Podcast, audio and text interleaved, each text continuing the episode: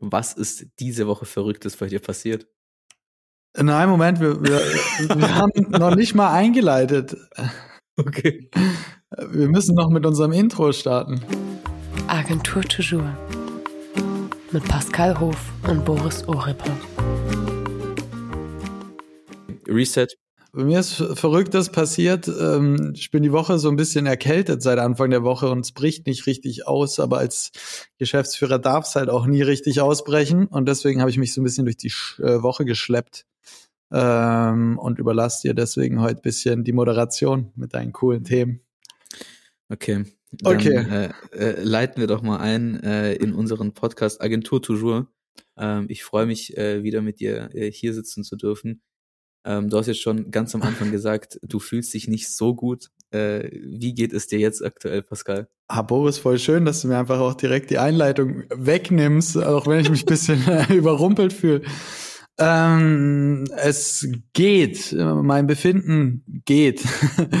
ähm, so lala. Also ich habe so eine Erkältung, Schnupfen, so du kennst es, wenn du irgendwie was ausbrütest, aber es kommt halt nicht raus und so und ich bin einfach ein bisschen matt und müde. Und wir haben Donnerstagabend und ich freue mich auf Freitagabend, aber soweit alles cool ansonsten. Und bei dir? Ähm, same. Also ich war jetzt äh, nicht krank diese Woche. Ich hat's ja, mich hat's ja erwischt kurz nach dem Teamtrip ähm, vor, Mhm. vor knapp zwei Wochen oder so. Aber äh, irgendwie ist jetzt wirklich dieser Endjahresspurt, Mhm. äh, den man so jedes Jahr spürt. Voll. Äh, und man denkt immer, man bereitet sich perfekt auf den Dezember vor, aber er kommt dann irgendwie immer ein bisschen schneller und Mhm. irgendwas hat man dann trotzdem vergessen. Äh, ich weiß nicht, wie es bei euch gerade intern ist. Bei uns äh, brennt es an jeder Stelle mit irgendeinem Adventskalender, irgendeiner Adventsaktion. Welches Mhm. Türchen geht heute auf? Ähm, ich war noch nicht mal richtig in der Weihnachtsstimmung. Mhm. Ähm, und wir sprechen über Silvesterverlosungen und was weiß ich. ja. Ähm, aber trotz allem bin ich ziemlich happy dieses Jahr. Wir haben echt ein paar coole Formate auf die Beine gestellt bekommen.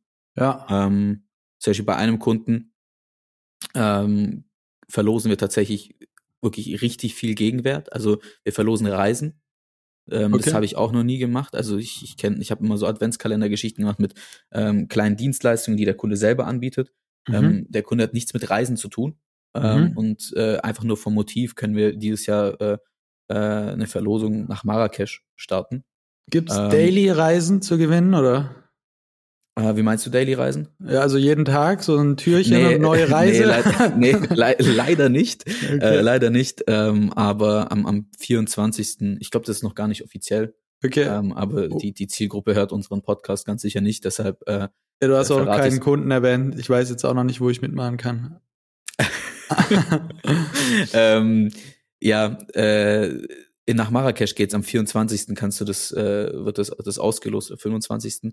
Ja. Ähm, praktisch als, als Weihnachtsgeschenk. Ähm, Finde ich auch nice, ähm, einfach mal sowas machen zu dürfen. Ist nice, äh, muss aber sagen, du wirst mich damit gar nicht kriegen. Also ich habe mittlerweile so Scheuklappen, sobald diese Vorweihnachtszeit, sobald ich das erste Mal Spekulatius im Edeka sehe und Black Friday höre, habe ich so Scheuklappen und bin immun und resistent gegen Angebote und sowas. Also ich ganz persönlich. Das ist mir alles zu viel und zu viel FOMO und so. Es gibt ja Leute, die stürzen sich da richtig rein. Vielleicht Ich haben die auch Beispiel, einfach ja. die Zeit dafür, überall zu kommentieren und fünf Freunde zu verlinken und 18 Mal am Tag was Ach zu so, teilen. nee, nee, also Ja, da ja, bin ich also auch so- raus. Nee, ja, da bin eben, ich auch raus. Eben komplett, also klar, jetzt sagst du mir, okay, man kann da eine Reise nach Marrakesch gewinnen, aber ich kann halt fünf Minuten irgendwie durch Insta scrollen und finde noch 18 andere Sachen, die ich gewinnen könnte, wo ich ganz persönlich sage, so, boah, True. das Ich überfordert aber- mich in meinem True. Alter. Ähm, ich weiß, was du meinst. Ähm, ich finde aber trotzdem, dass solche Formate, ähm, vor allem wenn es um organische Beiträge geht und Mhm. nicht um dieses Paid Ads, Hauptsache jeder sieht diese Verlosung und daneben fünf Millionen Leute teil, sondern wenn du wirklich deiner Community in dieser Form was zurückgibst, dann zieht das voll. Und ich, also wenn ich jetzt, ähm, ich habe auch so den einen oder anderen Account, den ich, den ich gerne anschaue und dem ich folge, und ich das dort sehe und ich bin wirklich irgendwie Fan oder feier das, ähm, und dann gibt's eine Verlosung, dann nehme ich halt an einer teil. Aber ich bin jetzt 100 auch nicht so ein Prozent, das, das oder sollte so. gar keine Kritik sein an diesen Formaten. Also wir sehen es selber immer wieder und äh, predige ich auch Kunden von uns, Gewinnspiele funktionieren, schaffen Interaktion, ähm, denk dir was Lustiges aus, mach eine äh, irgendwie vielleicht noch ein bisschen kreativere äh, Gewinnspiel, Teilnahmemechanik und sowas und es funktioniert natürlich immer und ist auch ein faires Ding. Also äh, ist ja im Endeffekt Engagement gegen Gewinnchance. Ja, am Ende des Tages, ja. Also das geht gerade bisschen bei mir, ähm, mhm. bei euch sicherlich auch. Äh, dann überlegen wir immer so, ich ganz komisch, wann machen wir Betriebsferien? Mhm, also ob ihr euch das mhm. schon festgelegt habt. Äh, mhm. Bei mir wurde die Hand gehoben und gesagt, jo, lass uns doch irgendwie wie letztes Jahr das ganz geschickt machen zwischen Weihnachten und Silvester und dann am 2. Januar starten. Ich mhm. finde, wir haben als, als Agencies halt einfach diese Verpflichtung, mhm. ähm, in der Redaktion immer für den Kunden da zu sein. Eigentlich 31. war Silvester, 1. muss ja ein weiterer kommen. Ja. Ähm, wie können wir das so geschickt planen und irgendwie eine ideale Lösung gibt's ja, glaube ich, nicht. Ja, auch so Community-Management-Geschichten vor allem. Und äh, gerade dann, wenn du da noch irgendwie so einen Adventskalender oder Verlosungen machst, kann es ja sein, dass gerade da viel reinkommt, wo mhm. die Leute maximal wenig Bock haben zu arbeiten. Aber wir gucken auch, dass wir da so Hybridlösungen machen, also dass man sich halbe Tage oder wie auch immer über, über die ganze Zeit quasi, wenn jemand Community-Management macht und eine halbe Stunde oder Stunde am Tag halt mal bei den Accounts reinschaut, dann wird es halt anteilig irgendwie berechnet oder so. Aber ja, ist immer eine Krux. Also ist in anderen Branchen und äh, Bereichen mit Sicherheit viel einfacher zu sagen, so zwei Wochen ja.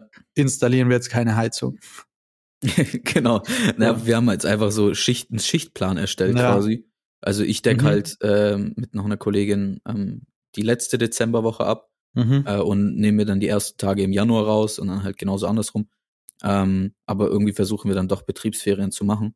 Ja. Ähm, und das, das braucht man auch. Also nach dem Dezember, pff, dann mache ich zwei Kreuze und äh, lehne mich einmal für zwei Tage nach hinten, ja. äh, bevor es wieder weitergeht. Ähm, ja, voll. Ja, aber, aber, ich finde es auch lustig. Ich habe letztens irgendwie mit einem äh, Branchen, branchenfremden Freund, branchenfremden Freund äh, gesprochen. Äh, und er meinte dann so, geil, Weihnachtszeit ist bei euch auch immer ein bisschen ruhiger vor Weihnachten. Ne? Ja, ja, klar. äh, einfach ja, klar. So, nee, gar nicht. Also gestern auch mal zusammengerechnet, jetzt irgendwie ähm, auch was rechnet man noch ab in diesem Jahr, äh, was kommt noch rein, wie sieht's im nächsten Jahr aus? Also es ist eher so eine angespannte Phase, ne? Ähm, mhm. weil es doch immer so ein Wendepunkt ist, wo auch äh, ja mal Verträge auslaufen, Verträge verlängert worden, bliblablub, ähm, Geschäftsjahr endet halt auch. Und äh, ja, irgendwie immer eine aufregende Zeit. Und wie du vorher meintest, es kommt immer schneller, als man denkt. Also es sind echt so magische zwei Monate. Es ist September und ich witzel rum. Ah ja, Weihnachten steht ja schon fast vor der Tür. Und dann ist es plötzlich da und ich weiß nie genau, genau das meine ich ja. im Oktober und November war so zack äh, und let's Genau go. das meine ich ja. Irgendwie war ich noch im Oktober und habe gesagt, okay Leute, wir müssen uns langsam auf den Dezember vorbereiten. Bla, bla. Ja. Und erster Advent war, jetzt kommt Vollgas, jetzt ist schon Dezember. Ja. Ähm, ist ja. echt, äh, jedes Jahr aufs Neue kommt es irgendwie schneller als gedacht. Ich habe ähm, ein paar Themen im Hinterkopf, mhm. aber du hast mich gerade auf ein ganz anderes gebracht, äh, wie, wie so oft. Ähm, das mache ich gern. Ja, Thema Verträge laufen aus. Ähm, mhm. Ich hatte das, ich habe das genauso. Ich habe witzigerweise ähm, zwei äh, größere Sachen im Januar abgeschlossen. Das heißt, wir haben manchmal auch zwölf Monatsverträge. Das heißt, die laufen ja. halt Ende des Jahres aus. Ja. Ähm, und die wurden jetzt auch verlängert und alles. Wir sind happy, bla bla. Ja. Ähm, aber ich bin schon oft in das Szenario gekommen, ähm, wo ähm, das nicht klappt, wo, wo die Chemie nicht stimmt, mhm. äh, wo, wo man mit dem Kunden nicht klarkommt, passiert halt einfach mal. Mhm. Ähm, aber der Vertrag läuft ja. Und mhm. dann habe ich irgendwann mal für mich so dieses, diesen Entschluss gefasst, hey, ganz ehrlich, du kannst eigentlich jede Laufzeit dahinter schreiben. Mhm. Ähm, wenn man sich nicht versteht, mhm bringt's dir, bringt's dir auch nichts. Dann musst du, Voll. klar, kannst du immer mit dem ähm, Hammer durch die Wand und äh, oder mit dem Kopf durch die Wand ja. und sagen, nee, das ziehen wir jetzt durch. Ähm, das geht auch bei manchen Projekten so und sollte man auch meiner Meinung nach, sonst ja. bringt der Vertrag ja nichts. Aber am Ende des Tages, diese ganzen Laufzeiten, alles, wo wir uns äh, bewegen, weiß nicht, wie du das siehst. Da wäre ich jetzt echt mal gespannt drauf.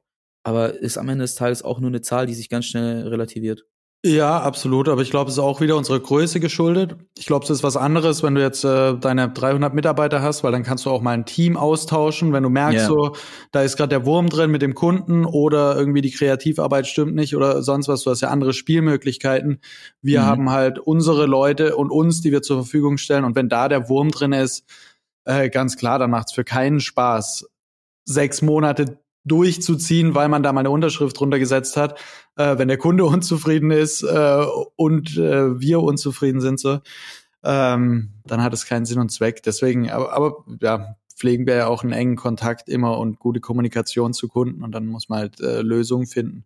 Aber ich habe es noch nie erlebt, dass äh, so ein, eine vertragliche Vereinbarung irgendwie zu einem wirklichen Problem äh, oder oder äh, Knebelverhältnis geworden ist, glücklicherweise, zumindest bei uns. Ja, also ich muss da äh, tatsächlich, wir versuchen ja immer alles real zu halten. Mhm. Ähm, ich muss da vorsichtig sein in dem, was ich sage, jetzt gleich, aber ich versuche es trotzdem zu umschreiben, um, äh, äh, um, um äh, da auch meine Meinung mit reinzugeben, weil ich so ein Case hab oder mhm. äh, schon gehabt hab und äh, wo ich so bisschen äh, überrascht war, wie, wie eben wegen unserer Größe mhm. äh, manche Vertragspartner die Verträge eigentlich gar nicht ernst nehmen. Mhm, mh. äh, und sagen, okay, jetzt passt es halt nicht mit der, mit der Agency, funktioniert einfach nicht. Ja, ja, äh, ja. scheiß drauf. Und ähm, in, in ähm, manchmal habe ich mir halt so einfach gedacht, so, nee, äh, jetzt zieh ich es durch und habe dann einfach so erfahren, so, okay, da, da wurde schon anderweitig vergeben und so weiter. Deshalb, mhm, ich glaube, diese mhm. ganzen mh, Monatspläne und was weiß ich, das ist wirklich bei uns mega schwierig, im, im, weil wir halt im alltäglichen Management sind. Ähm, und wir sind so ein bisschen Anpassungskünstler deshalb geworden. Wir passen uns ja auch an, an die ja. Chemie oder an das Verständnis des Kunden an. Und das ist das, was zählt. Und der Vertrag ist zweitrangig. Äh, das ja. ist so ein bisschen mein Erfahrungswert.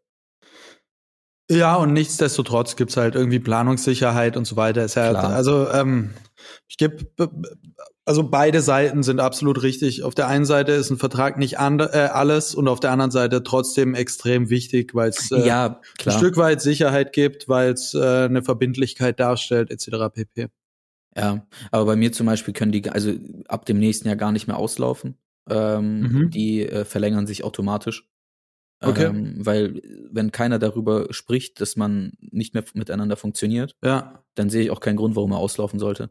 Das ja. war bei mir so äh, für 2023 so ein Klickmoment, wo ich sage, warum schreibe ich da eigentlich irgendwas dahinter immer? Ja. Äh, der besteht, der läuft. Ähm, es gibt am Ende des Tages immer eine gesetzliche Kündigungsfrist. Ja. Ähm, und wenn er äh, und warum sollte er auslaufen können?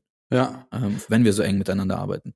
Ja, aber ist, glaube ich, für dich auch ein relevanteres Thema wie für mich, weil ihr mehr äh, Laufzeit und Dauerkunden habt wie wir. Wir sind ja dann doch eher äh, projektbasiert und wenn ein Projekt ausläuft ähm, oder eine Kampagne, dann muss man sich halt neu an den Tisch setzen und überlegen, was mhm. passiert als nächstes. Also wir machen ja nicht diese, also machen wir zwar auch, aber ich glaube nicht so schwerpunktmäßig wie ihr, jetzt so klassische Kanalbetreuung, die quasi kein Ende nimmt, ja, sondern ja. Äh, wir sind dann doch mehr an Kampagnen beteiligt und sagen, okay, die Kampagne läuft jetzt bis September und danach wenn das gut ist, war. Hat sich bei euch die Ratio so verändert? Also ich hatte immer im Kopf, dass mhm. ihr äh, viel, viel mehr im Management immer noch seid. Ähm, wie meinst du Management? Influencer? Also das, nee, nee, äh, Social Media Management, dass ihr immer noch äh, viel mit Kunden Laufzeit gebunden arbeitet und nicht kampagnenorientiert. Äh, nö, aktuell betreuen wir drei oder vier fixe Kunden im Social Media Bereich. Okay. Dauerhaft. Also das ist überschaubar. Ja. Und sind auch extrem unterschiedliche Kunden. Das macht spannend. Ähm, vielleicht ja. auch nochmal auf deinen ersten Punkt. Wir haben zum also bei, bei einem, bei Monkey 47 kann ich sagen, haben wir jetzt ein, Weihnachtsshooting gehabt und rollen jetzt quasi die Weihnachtskampagne auf aus äh, über, über Dezember, haben aber jetzt keinen Adventskalender und sowas, wo ich ganz froh drüber bin. Der Arbeit geschuldet, äh, ist aber auch, ähm, ja, würde nicht zur Brand passen. Das ist jetzt nicht so, ähm, wir hauen ja, jetzt Sachen ja. raus oder sowas. Äh, und die beiden anderen Marken, die wir betreuen, haben gar nichts mit Weihnachten zu tun sagen wir mal so. Ähm, okay. Sondern fahren da stoisch weiter und da gibt's keine Weihnachtsaktionen und sowas. Ähm, und das ist, äh, ja, wie gesagt, so, so ah, sind wir da gerade okay. aufgestellt. Ja. Ja, cool. Ja, sorry, äh, dass ich jetzt abgedriftet bin in irgendwie vertragliche, trockene Themen, aber ich fand es gerade spannend, einfach an der Stelle mal zu fragen. Ja, da bist du vielleicht der Einzige, du.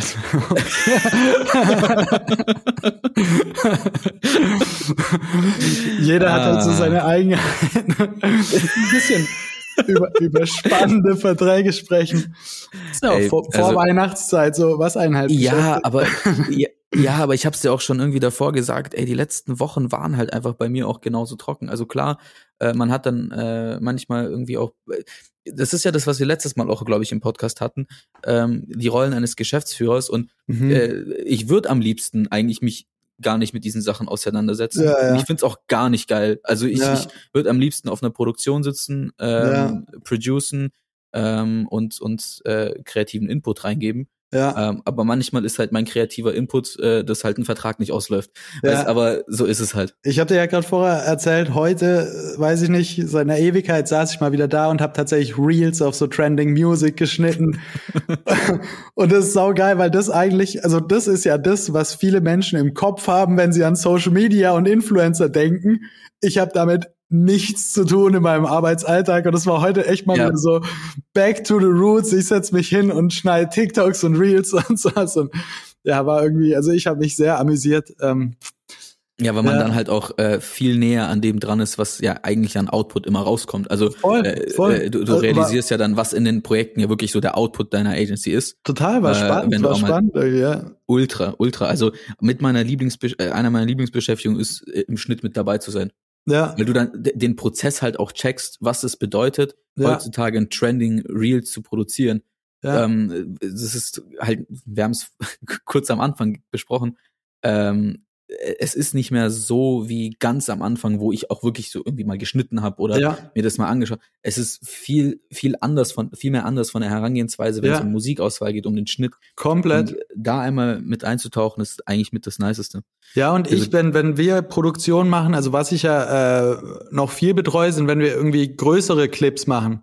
So Imagefilme oder ähm, letztes Jahr auch äh, Weihnachtstrailer, der bei Kunden dann auf die Websites kommt oder der äh, über YouTube Pre-Roll ausgespielt wird oder solche Geschichten. Ähm, aber jetzt wirklich bei diesen Content Nuggets, wie man sie nennt, also so einzelne Reels und sowas, da bin ich halt überhaupt nicht mit drin beteiligt. Da habe ich mich eben heute mal wieder so ein bisschen reingefuchst und äh, ja, schadet, glaube ich, manchmal nicht, sich anzuschauen, was so ganz hinten eigentlich dabei rauskommt bei dem, was wir machen, weil ich bin ganz oder meistens am Anfang bei der Konzeption, Kreativprozess dabei. Wir entwickeln oder oder ich bin dabei bei der Entwicklung von Content-Formaten und sage dann, das wäre doch geil, wenn wir solche Videos machen und solche. Aber ich bin halt nicht mehr dabei, wenn die am Ende geschnitten werden so. Und das ist eigentlich äh, ja, glaube ich, schadet nicht, sich äh, da als äh, Geschäftsführer oder Chef mal wieder hinzubegeben und zu gucken, so was geht eigentlich am anderen Ende ab. Was eigentlich auch ähm, eine nahtlose Überleitung ist zu meiner nächsten Frage. Ähm, wie sind bei euch die Freigabeprozesse? Also ähm, ich, ich, ich spiele da gerade auf ein äh, aktuelles Thema an, was mich irgendwie gestern äh, Abend beschäftigt hat, als ich es mir angeschaut habe, weil ich einfach nur geschockt war.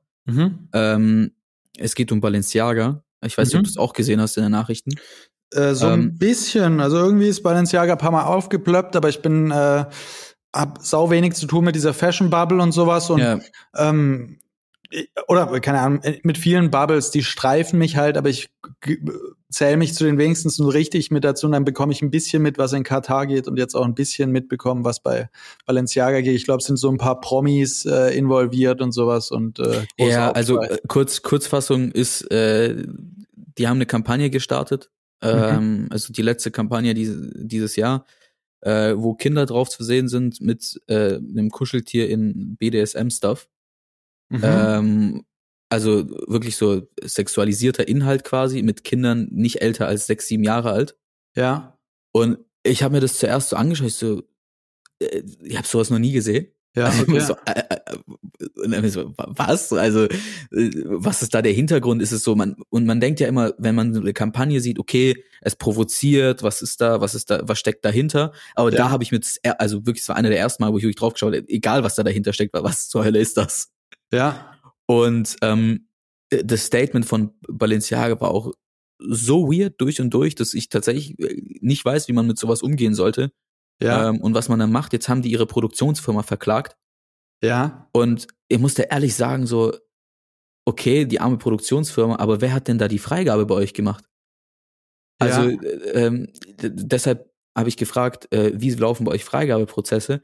Es geht bei mir keine einzige Kampagne oder Video raus, ohne dass Header oder ich drüber schauen und das absegnen. ja. Ähm, und ich, ich denke mal, das wird bei dir ähnlich sein. Ähm, ich weiß nicht, ob du gerade parallel die, diese Kampagne reinziehst. Genau, ich habe es noch nie Äh, gemacht, aber ich musste jetzt gerade, weil ich wusste nicht, von was du redest. Ich habe jetzt das Motiv mal kurz gegoogelt und so und äh, du hast meinen Blick gesehen. Genau, ich hab deinen Blick gesehen und also er war maximal nicht- verwirrt. Nicht näher damit beschäftigt, aber ja, verwirrt trifft's ganz gut. Also ähm, Ähm, und da, da frage ich mich so, äh, Leute, äh, denkst du, Pascal, ist es wirklich so bei, bei Balenciaga, dass äh, deren Freigabeprozesse von der, also durch die Produktionsfirma selbst stattfinden? Was denkt nee, man sich dabei? nee, nee, nee, auf, auf gar keinen Fall. Also das, was ich jetzt gerade gesehen habe, das muss von weiter oben, würde ich jetzt mal sagen, äh, intendiert worden sein sogar. Also ich glaube nicht, dass eine Produktionsfirma oder sowas auf die Idee kommt, das vorzuschlagen und dann sagen die, ah ja, ja, ist eine gute Idee, sondern ich, oftmals stecken dann ja einzelne Personen mit einer gewissen Entscheidungsgewalt dahinter, äh, die jetzt vielleicht sich nicht mehr ähm, vor die Kampagne stellen möchten oder so. Aber das hat ja, Ja, für ich- mich kaum was mit einem Freigabeprozess. Also da, da muss man sich ja vollkommen bewusst sein, außer man äh, hat gerade nicht mehr, ähm, weiß nicht, außer da stimmt halt gerade irgendwas nicht im Oberstübchen, ne, um Also- sich nicht bewu bewusst zu sein, was das für eine Reaktion auslöst. Ähm, Ja, also äh, ich, ich, weiß, ich weiß wirklich nicht, was man sich dabei gedacht hat, aber ähm, ich muss da ehrlich sagen, so ich habe noch wenig Situationen gesehen, wo ich der Meinung war, okay, man sollte Accounts sperren auf Socials, ähm, weil ich eigentlich immer so der Gegner davon bin, auch äh, bei Präzedenzfällen, Twitter und so weiter, Mhm. Sachen zu sperren, äh, weil es ja immer noch Plattformen sind, wo eigentlich dafür einstehen, dass man eben frei seine Meinung äußert. Mhm. Aber bei, an der Stelle muss ich ehrlich sagen, ähm, äh, egal was Balenciaga in den letzten Jahren gemacht hat, sperrt diesen Account, man. also wirklich bei Mhm. aller Liebe. So egal, was für eine Entschuldigung, Rechtfertigungsgrundlage oder was auch immer da kommt, das ist doch geisteskrank. Ja, also ich bin, ähm, mir ist Balenciaga natürlich seit Jahren Begriff und ich verfolge das. Wie gesagt, ich habe selber da so gar keine Affinität zu. Es ist auch nicht so, dass ich irgendwann da sitze und sage, ich bräuchte jetzt irgendwie so eine 1500 Euro Balenciaga irgendwas, weil es mich irgendwie äh, besser macht oder sowas. Ähm, aber ich verfolge immer so diese extremen Hype-Brands und bemerke dann irgendwann, ähm, die haben dann irgendwann so eine Art Selbstlegitimation. Also die müssen ja, also die können machen, was sie wollen und dann finden die Leute es cool, weil es von Balenciaga ist, ohne das zu hinterfragen. Und das finde ich teilweise sehr, sehr kritisch und könnte mir vorstellen, dass das dann irgendwann zu so einem leichten Realitätsverlust äh, führt oder sowas, ähm, dass man sagt, okay, wir müssen ja noch mal was draufsetzen auch. Es muss noch crazier werden und die Leute, die werden das feiern und das ist ja schon manchmal so ähm, äh, fast schon sektenhaft oder so, dass so eine Marke dann ihre Anhänger hat, den Preis und Herkunft und sowas ist ja, Ja. komplett egal, sondern es ist so eine Sucht quasi oder ein, äh, ja, fast so eine, Aber Eine das, das ist gut, dass du Anhimmelung. das sagst. Das, das ist gut, dass du das sagst, weil ähm, eben High Fashion oder Brands wie Balenciaga, Gucci etc., ähm, deren Kampagnen sind darauf gebaut, dass sie provozieren und dass sie halt Mhm. eben Avantgarde sind und sich halt Sachen trauen, die, äh, die andere Brands sich eben nicht trauen. Deshalb sind sie in, in dem High Fashion Bereich. ja, Und ähm, ich, ich bin mir zu 99 Prozent sicher, dass genau in diesem Case ähm, da Artdirektoren, Creatives zusammensaßen und sich genau die Frage gestellt haben, wie können wir noch mehr provozieren? ja, Wie können wir noch verrückter sein? Und wo ist diese Schwelle? Äh, sind wir schon an dieser Schwelle, die, wo wir sie Ja. überschreiten und sagen, okay, wir lösen damit einen Skandal aus? Ist dieser Skandal gut oder schlecht für uns? Ich muss ehrlich sagen, ähm, sich das, dessen bewusst zu sein, dass man einen Skandal auslöst ja, ähm, ähm, mit, mit Kindern. Ähm, und dann als Brand zu sagen, äh, okay, das ist aber gut für uns. Ähm, Ja. Oder das ist, das ist, das ist unser Move, diesmal zu provozieren, ja, ist eins drüber. Und ich finde es schade, dass äh, High Fashion Avantgarde oftmals heutzutage irgendwie aufgrund von diesem, von diesem Konsum, von, Ja. diesem, von diesem Hype um diese Brands so missverstanden wird. Ja, ja. Aber ich glaube, das ist eben, wenn man, wenn, wenn eine Marke oder auch Personen, die selber zu einer Marke geworden sind, äh, sich vielleicht auch genötigt fühlen, zu delivern und wieder irgendwas Interessantes zu machen. Also genauso, ich habe mich äh, letzte Woche, das war jetzt zwar schon länger her, aber mit diesem Kanye-Ding beschäftigt, Ich- ja, wo er genau, dieses genau. White Lives Matter gebracht Ja. hat, äh, wo ich auch dachte, ja, okay, was? So, ähm, Ja, und ich glaube, das sind teilweise so Nuancen. Es gibt Sachen, wäre es irgendwie was anderes gewesen, was aber nicht die Grenze so über, äh, dann, dann wäre es viel streitbarer gewesen und hätte am Ende wieder dazu beigetragen, dass es eher so einen Wow-Effekt hätte oder sowas. Ähm, oder, ja. Also es geht immer um die. Relevanz, glaube ich. Es geht einfach Mhm. immer um die Relevanz. Kanye ist ein ideales Beispiel.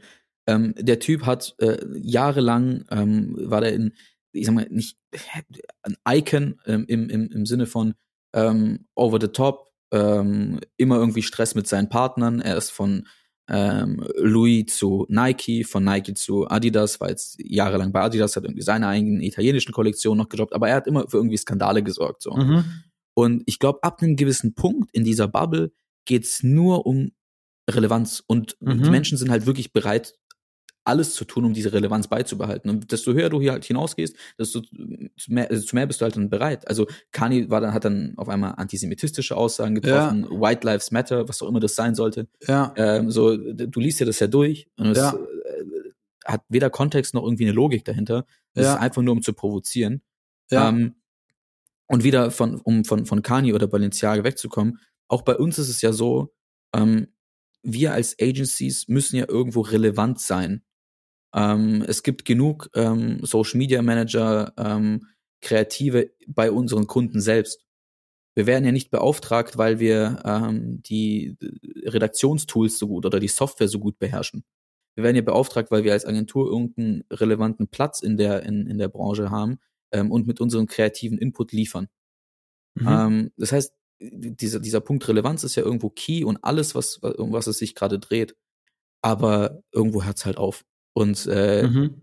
ob Kanye oder Balenciaga, ähm, ich finde, solche Brands auszubremsen an der Stelle, eben mit sehr, sehr harten Maßnahmen, hilft uns Mhm. allen, um wieder sich dessen bewusst zu machen, wo halt eben Relevanz und, und Campaigning aufhören sollte.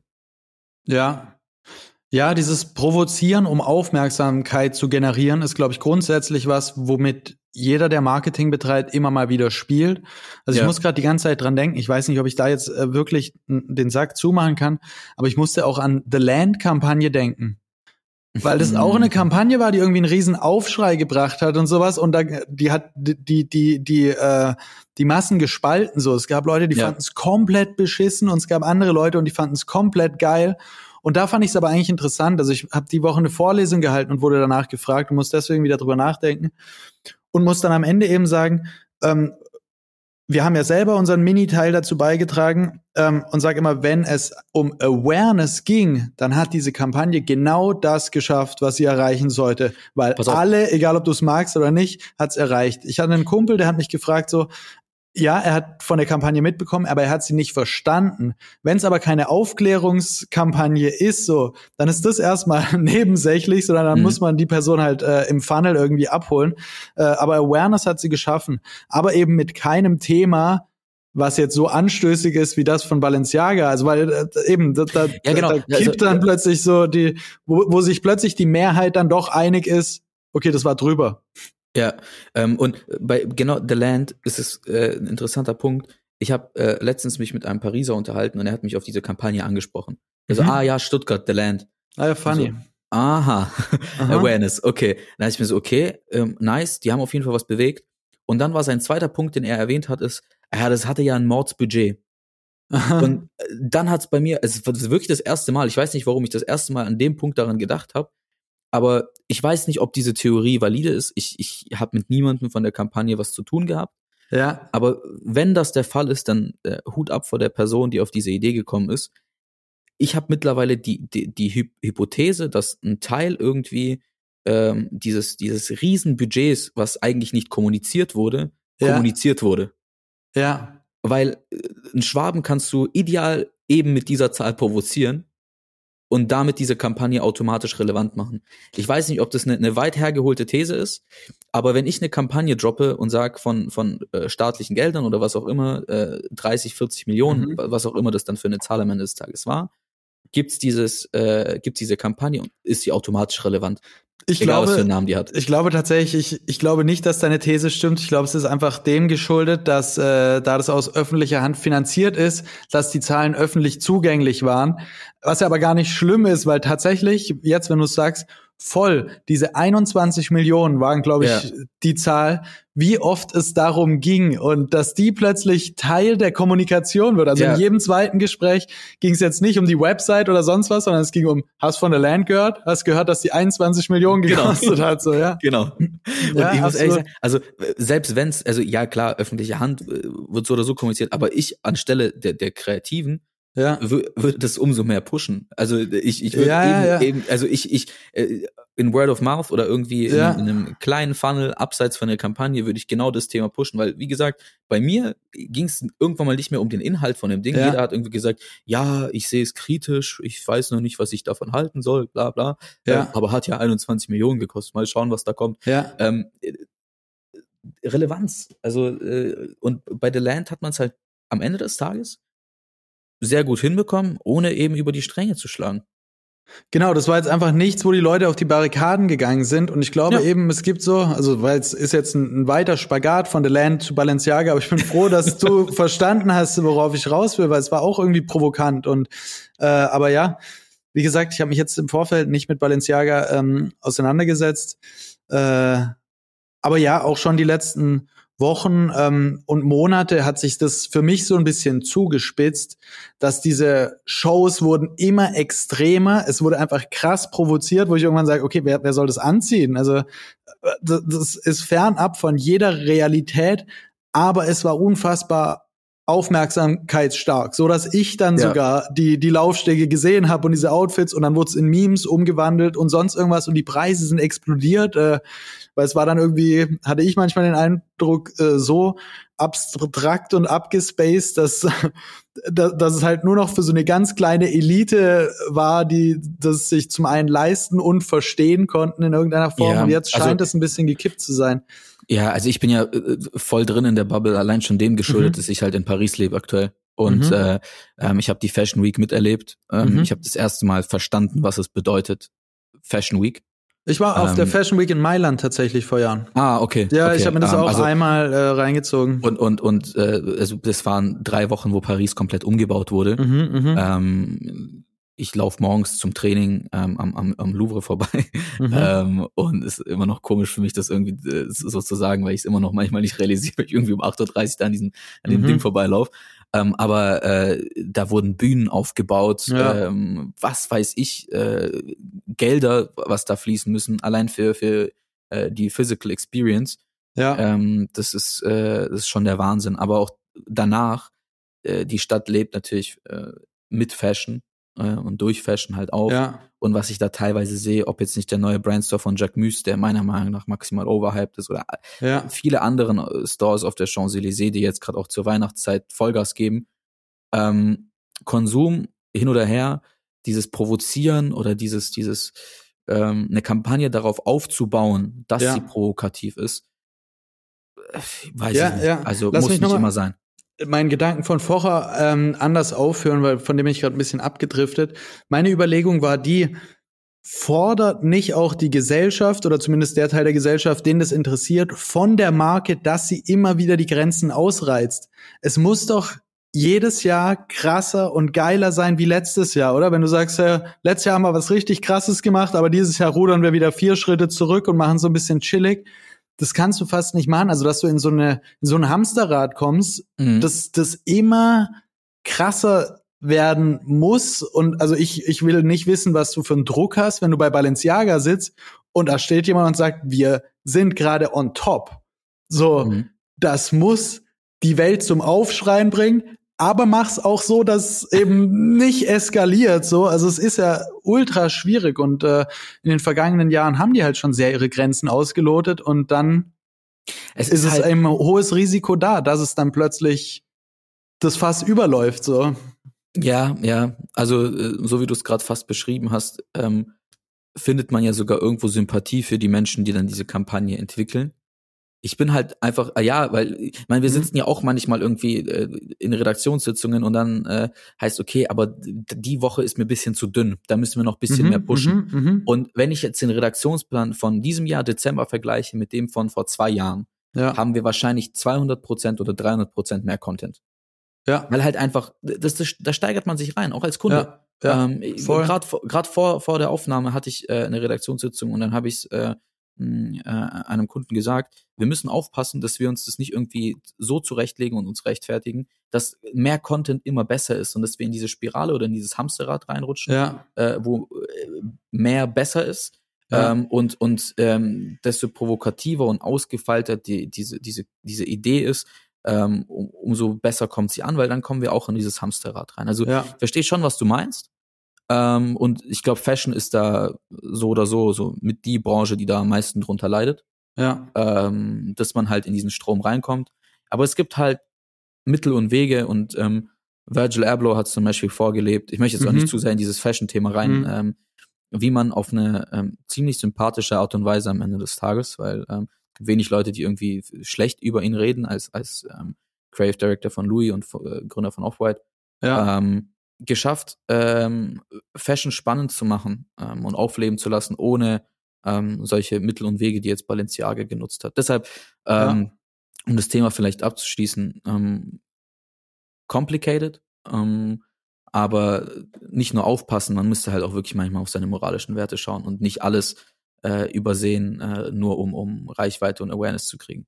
Ja, und sich eben auch seiner Stellung und Machtposition bewusst sein. Also wenn man gerade Ja. on top ist und du weißt, äh, die halbe Welt oder wie auch immer schauen auf dich, was du machst, dann sei dir dessen bewusst und du kannst es so oder so nutzen irgendwie und äh, ey, man kann auch echt ein cooles Zeichen setzen.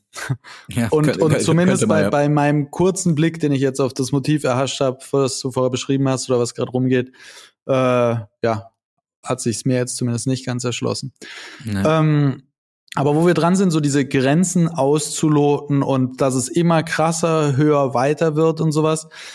Ähm, eben sehen, sehen man zum einen bei Marken, aber auch bei Personen, wie zum Beispiel Karl Kani, äh, nicht Karl Kani, bei äh, hier Kanye West. Ähm, oder auch zum Beispiel bei Elon Musk, wenn wir gerade dabei sind. Ja, ja. Also auch Ähm. da sind wir an einem Punkt, äh, wo jemand irgendwie an den Grenzen, also ich meine, kaum ein Mensch auf der Welt hat so viel Vermögen und Macht und so weiter und so fort. Und auch da ist es ja so, die ganze Welt schaut zu, was dieser Mensch macht irgendwie. Und Ey, manchmal greifen äh, uns an den Kopf und äh, mal feiern wir sagen, ihn. weil- Und, ja. bei, bei Elon Musk, ich habe keine Ahnung mehr, was ich, was ich für eine Meinung da habe. Also wirklich, ich sehe jede Woche irgendwas Neues. Äh, Gerade ist es ja, er entsperrt auf einmal alle, die bei Twitter gesperrt wurden. Äh, letzte Woche war es, er hat äh, Mitarbeiter gekündigt, weil die eine andere Meinung haben. Ähm, jede Woche kommt jetzt irgendwas mit Twitter, ähm, dass er da Tesla noch hat und äh, SpaceX ist äh, komplett in den Hintergrund gerutscht, weil Ja. davor ging es ja immer nur darum, dass er mit seinen Tweets äh, äh, die Tesla-Aktien irgendwie manipuliert und da die Ja. äh, FDA die ganze Zeit draufschaut. Ähm, ich, also, ich weiß gar nicht mehr, was ich von ihm halten soll. Ich weiß auch gar nicht, ob ich ihn smart finde. Mhm. Mhm. äh, vielleicht auch äh, dumm, sowas zu sagen, weil der Typ ist halt der reichste Mensch der Welt. So irgendwie Mhm. smart muss er schon sein, aber äh, ich weiß es nicht, Mann. Ähm, also auch, weiß nicht, ob du das gelesen hast, das mit dem blauen Haken. Ähm, er revolutioniert ja auch gerade ein bisschen das Verständnis von einer Social Media Plattform.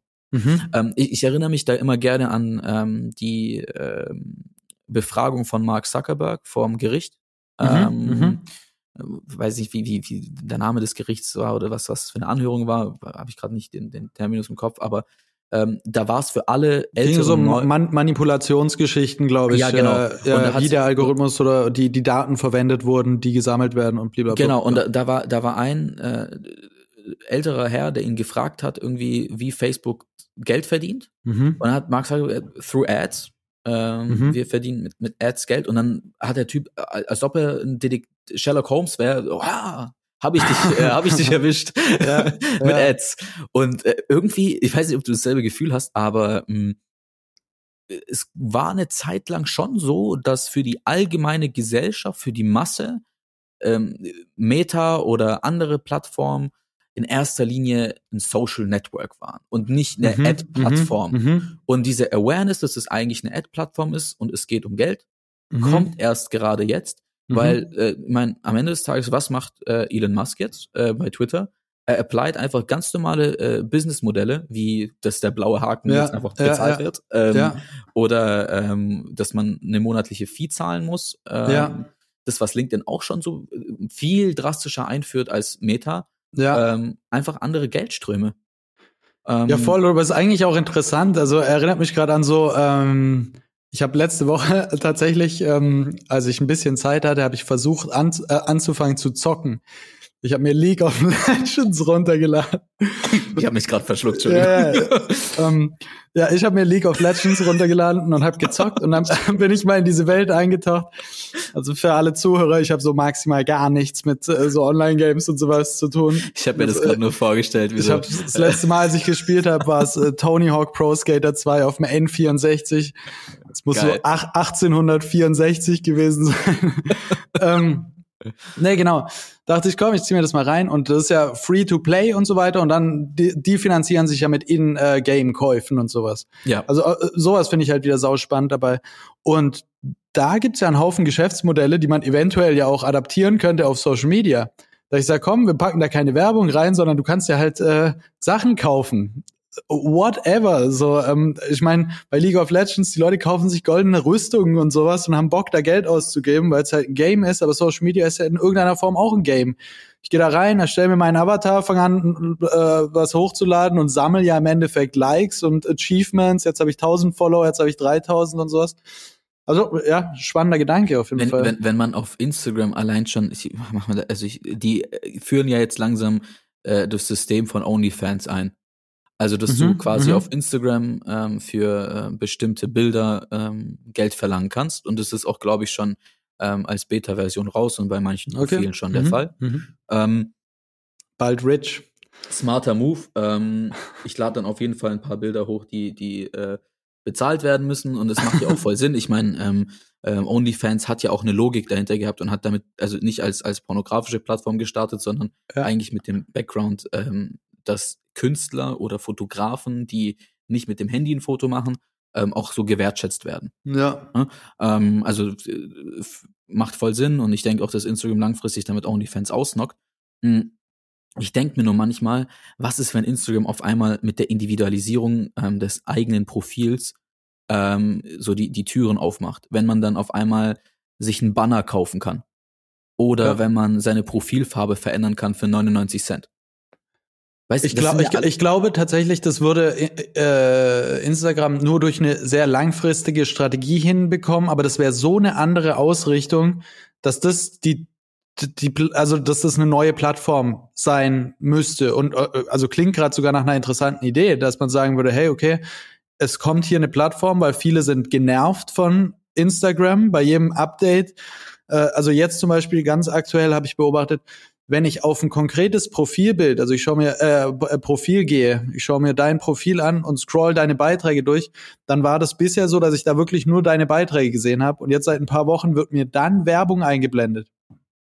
Ah, das, ähm, das habe ich noch nicht. Ja, ist crazy. Also wo ich wirklich sage, jetzt schaue ich mir wie, wie so oft Boris seine Bilder an und will natürlich will natürlich auch nur die sehen und dann plötzlich kommt da äh, ein Sponsored Post dazwischen und es sind ja immer wieder Sachen, wo auch äh, Instagram oder alle Social Media Networks ihre Grenzen wieder verschieben, was sie den Usern zumuten.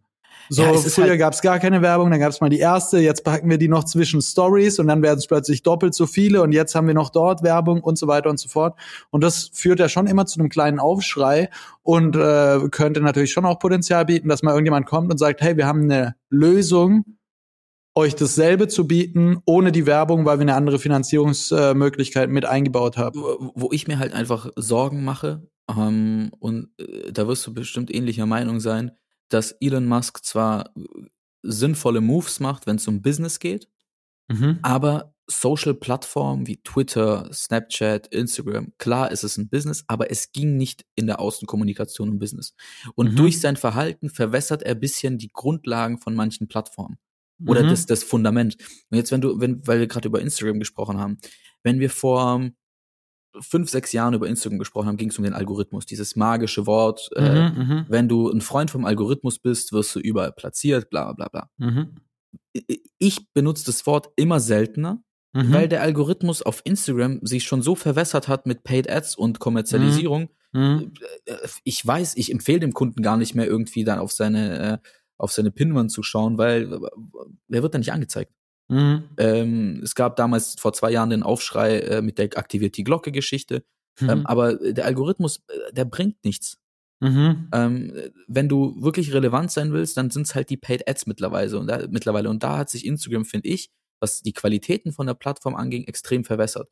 Am Ende kommt noch jetzt, äh, man wusste ja immer, bei Instagram ist der Unterschied zu Facebook, dass äh, du als User ähm, gar nicht in die Entscheidung kommst, ob du dein Profil monetarisieren willst oder nicht. Mhm auf YouTube kannst du entscheiden, okay, wie oft wird bei dem Video ja. Werbung angezeigt und so weiter. Ja. Das fehlt ja noch bei Instagram. Wenn das kommt, ja. dann wo, wo unterscheiden sich die Plattformen noch? Welche Plattform suche ich für meinen Kunden schlussendlich aus? Ja. Und ähm, wir nutzen ja, also, habe ich auch mal gefragt bei dir, welche Plattform nutzt ihr? So Nischenplattformen Snapchat, also was heißt Nischen, das ist auch eine riesige Plattform, aber Snapchat nutzen wir gar nicht. Also ich, ich habe keinen einzigen Ja. Kunden, wo ich das apply, seit es auf Instagram Stories gibt. Ja. Ähm, äh, YouTube nutzen wir auch selten, weil YouTube halt immer noch sehr kampagnenlastig ist und ähm, Mhm. äh, aber jetzt gibt's wiederum bei YouTube Shorts, Mhm. was dasselbe Format ist wie auf TikTok oder die Reels auf Instagram.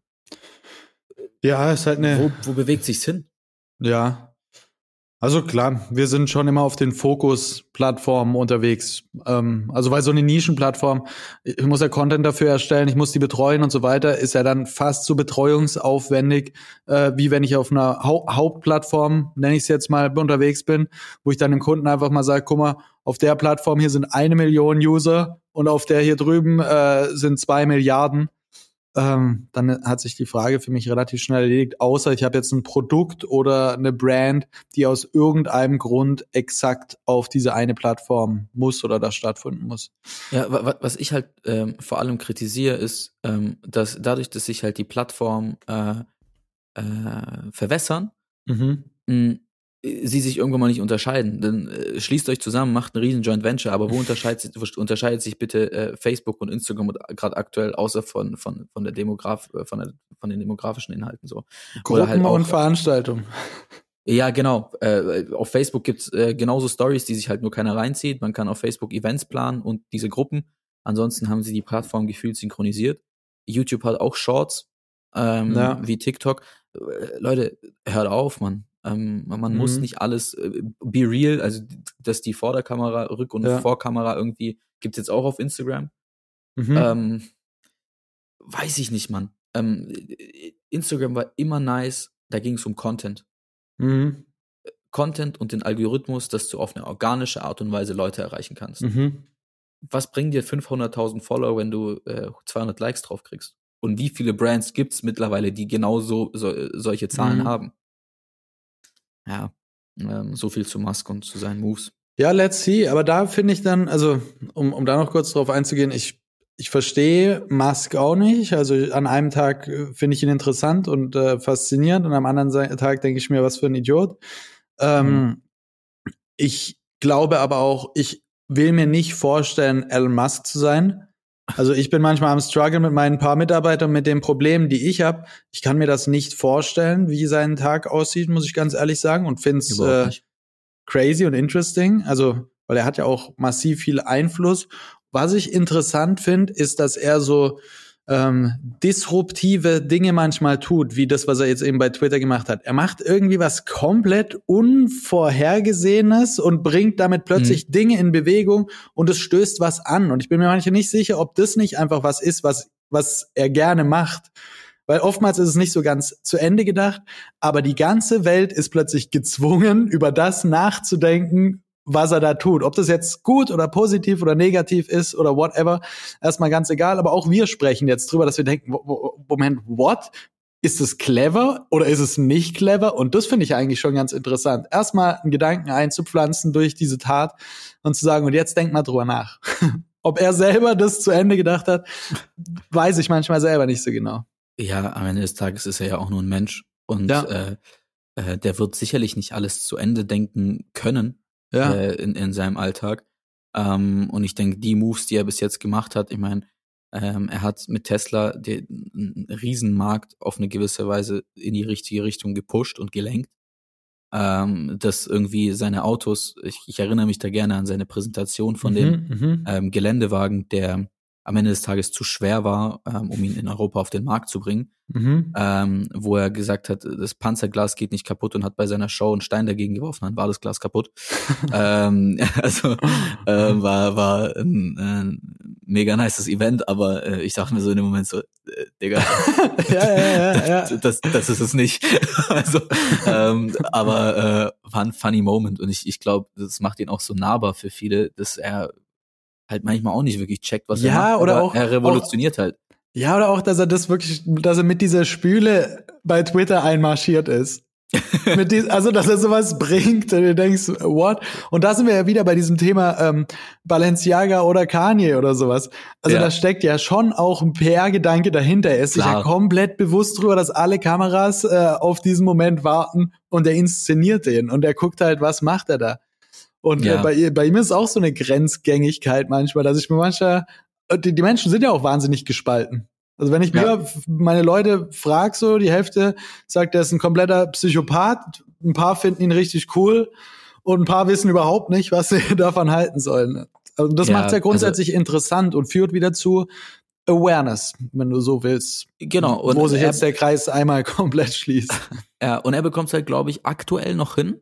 Es wird sicherlich irgendwann einen Moment geben, wo er auf die Schnauze fliegt, weil er halt Mhm. so in der Öffentlichkeit steht. Ja, Aber aktuell kriegt er es noch hin, mit provokanten Aktionen wie Trump zu entsperren auf Twitter. Ja, also ich, ich Ähm. glaube, was, was wichtig ist, man, die Gesellschaft lässt zu oder provoziert sogar, dass gewisse Persönlichkeiten, die, die irgendwie relevant sind, dass sie provozieren. Und ich glaube, die große Herausforderung ist es, äh, von dem Großteil der Gesellschaft als eher gut oder eher schlecht wahrgenommen zu werden. Weil zum Beispiel Elon Mhm. Musk ist ja auch jemand, ey, der, diese Mars-Mission, die kann er sehr gut verkaufen auf der einen Seite, seine große Vision und so, und da ist man so, okay, ich Ja. weiß nicht, ob ich es gut oder schlecht finde oder so, oder genau wie mit Tesla, hey, der revolutioniert die E-Autos, der bringt das krass nach vorne, der hat früher damit gestartet wie viele andere und sowas, wo man auch sagen kann, hey, okay, ist das jetzt ein richtiger Schritt oder nicht? Ähm, und in der Verantwortung sind halt auch andere große Persönlichkeiten oder Marken. Und wenn aber der Moment kommt, wo plötzlich, wie es jetzt bei Balenciaga passiert ist, auf einmal eine Aktion passiert oder irgendein Zeichen gesetzt wird, wo plötzlich das Verhältnis kippt, wo einfach plötzlich sagen 80, 90 Prozent, okay, das war zu viel. Jetzt Ja. sind wir uns plötzlich einig, damit wollen wir nichts zu tun haben, so. Dann Ja. hast du dich halt ins Abseits katapultiert. Totally, totally. Und äh, wie gesagt, ähm, dieses Entsperren von Leuten, ähm, ich, ich sehe das Ganze relativ kritisch. Ich weiß nicht, also äh, wie, wie du dazu stehst. Ähm, ich habe ja ein Case tatsächlich äh, gehabt, wo ich mich selber davon im Nachgang distanzieren musste. Ich habe es mal erwähnt. Ähm, das Case mit Cobra Tate. Mhm. Ähm, wir, Ah, haben, ja, ja. Äh, wir haben was für ihn geshootet. Ähm, Mhm. für, für seine Socials in Kooperation mit, mit ähm, einem Produkt, was er eingekauft hat, einem, einem, einem Safe.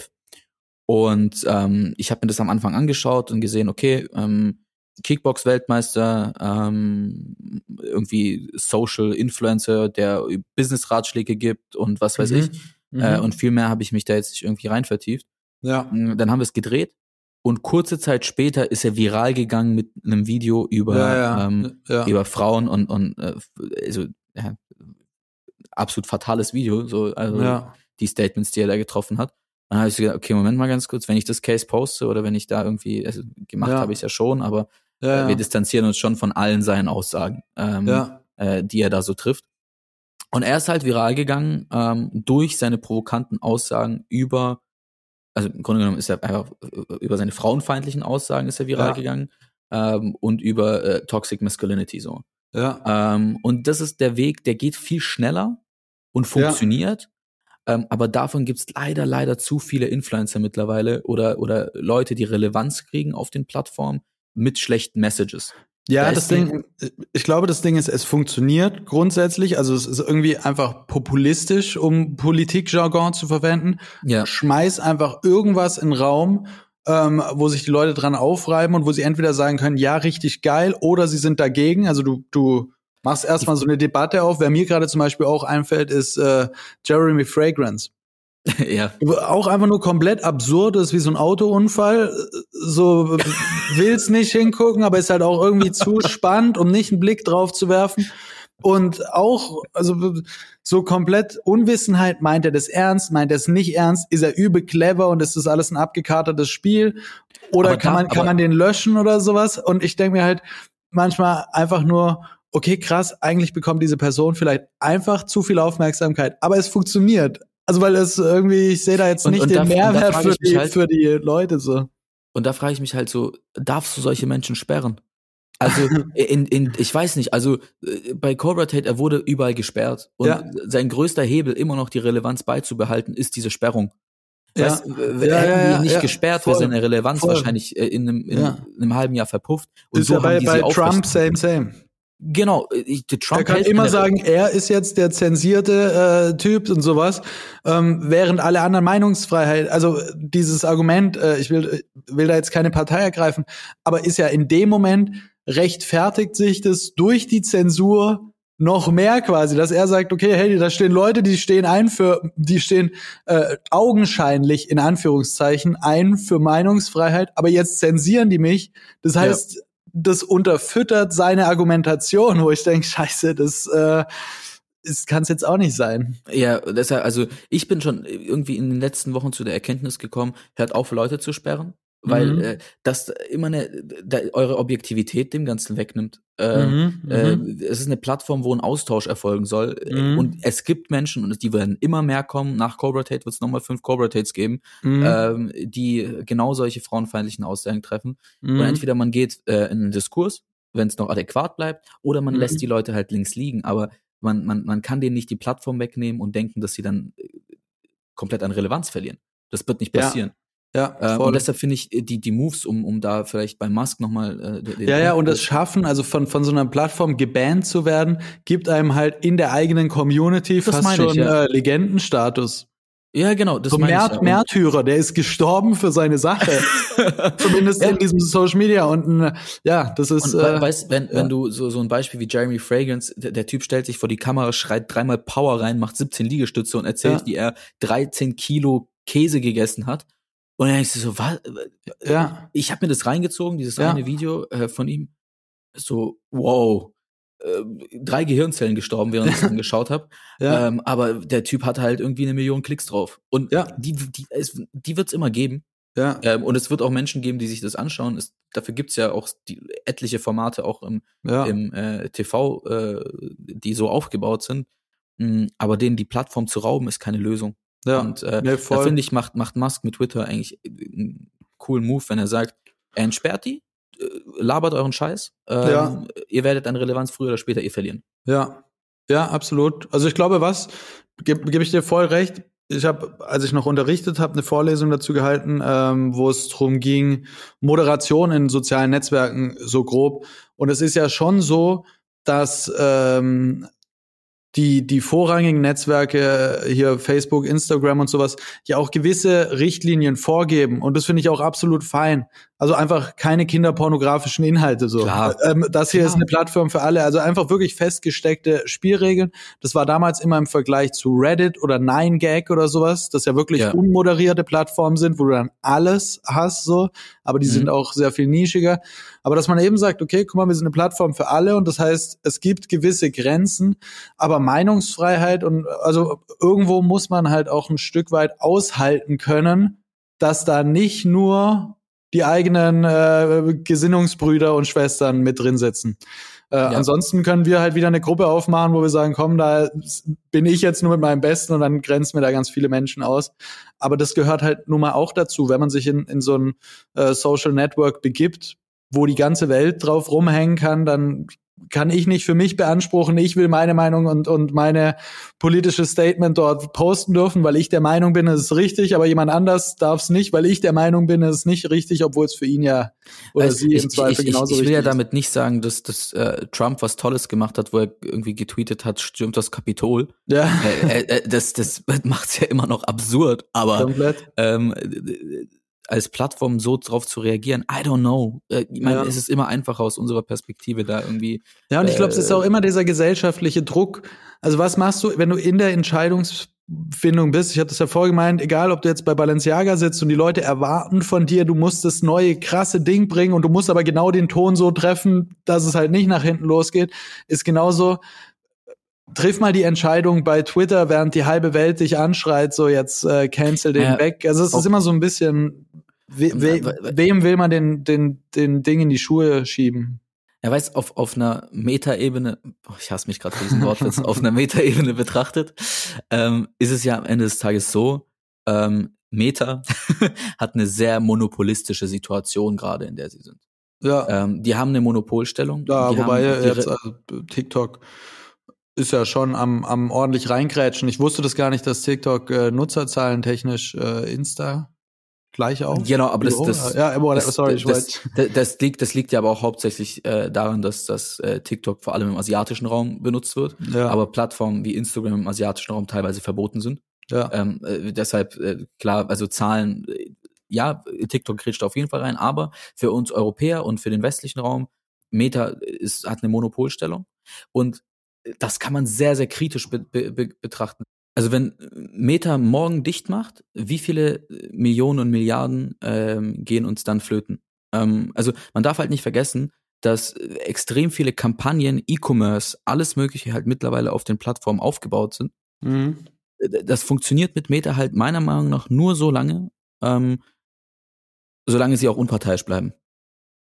Und sobald die halt mit diesen Sperrungen und was weiß ich anfangen und loslegen, sind sie halt irgendwo subjektiv. Auch wenn, auch wenn es richtig ist, auch wenn es gerechtfertigt ist. Mega schwierige Stellung, aber mit so einem, mit, mit, mit so einer Verantwortung, die die Plattform halt mittlerweile hat und auf eben dieser Metaebene betrachtet, ähm, muss man, glaube ich, wirklich so ein unparteiischer, unparteiischer äh, Zuschauer sein. Ähm, auch wenn was schief geht auf den eigenen Plattformen.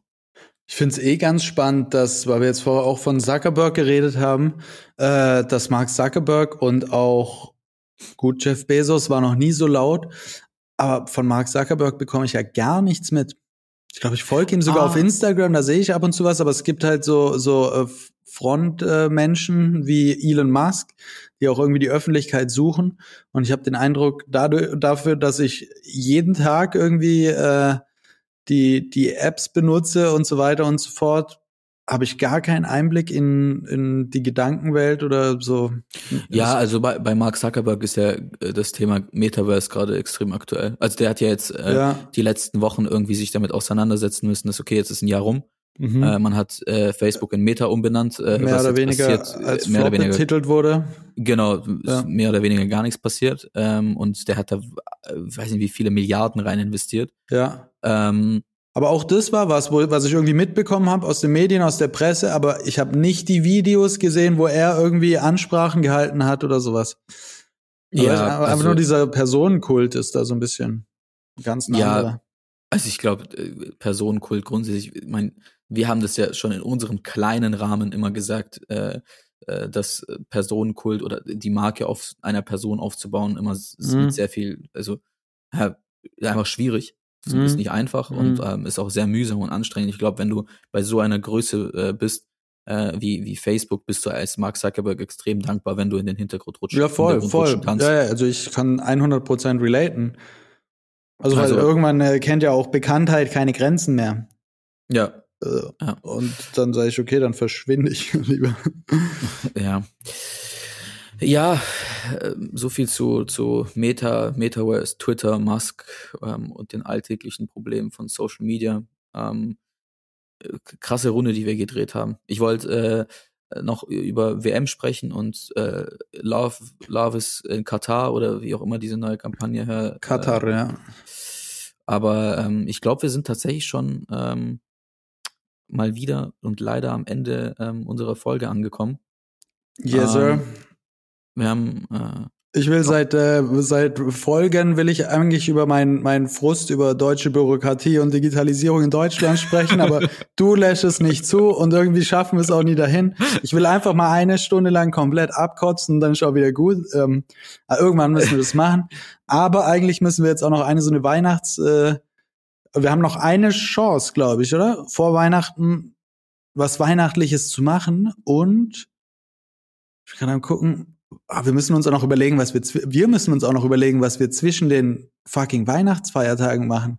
Also sollen wir uns echt wow. da zusammensetzen und Krass. callen oder sollen wir, egal. Also müssen wir, müssen wir besprechen. Eigentlich war nur meine Überlegung, ob wir einmal so eine Glühweinfolge machen. Ey, ich äh, voll Bock. Uns nebenher Aber, äh, einfach drei Glühwein sippen und äh, und dann abkotzen über Digitalisierung. das ist meine Wunschfolge vor okay. Weihnachten. Okay, Deal machen wir, machen wir. Hätte ich auch voll Bock drauf. Drei Glühwein davor, schon so reinstarten, dann sind wir auch in der richtigen Laune, um, die, die über Digitalisierung zu sprechen. Irgendwie sowas. Komplett. Und ich warte ja immer noch aufs Weihnachtsgeschenk, ähm, mit dir eine Podcast-Folge hier zusammen aufzunehmen. Aber ja. da, da committen wir uns noch drauf. Äh, da nagel ich dich noch drauf fest. Nevertheless, ähm, yes. äh, danke an alle, äh, wie immer, fürs Zuhören. Äh, yes. Ich wünsche äh, oder wir wünschen den perfekten Start ins Wochenende äh, und hoffen, dass ihr jetzt schon zu einem Glühweinchen auf dem Weihnachtsmarkt kommt in eurer Stadt. Und ähm, dann bleibt mir nichts anderes übrig, außer au revoir zu sagen und bis nächstes Mal. Yes, sir. Bis bald, Boris. Wir hören uns. Ciao. Hau, hau rein.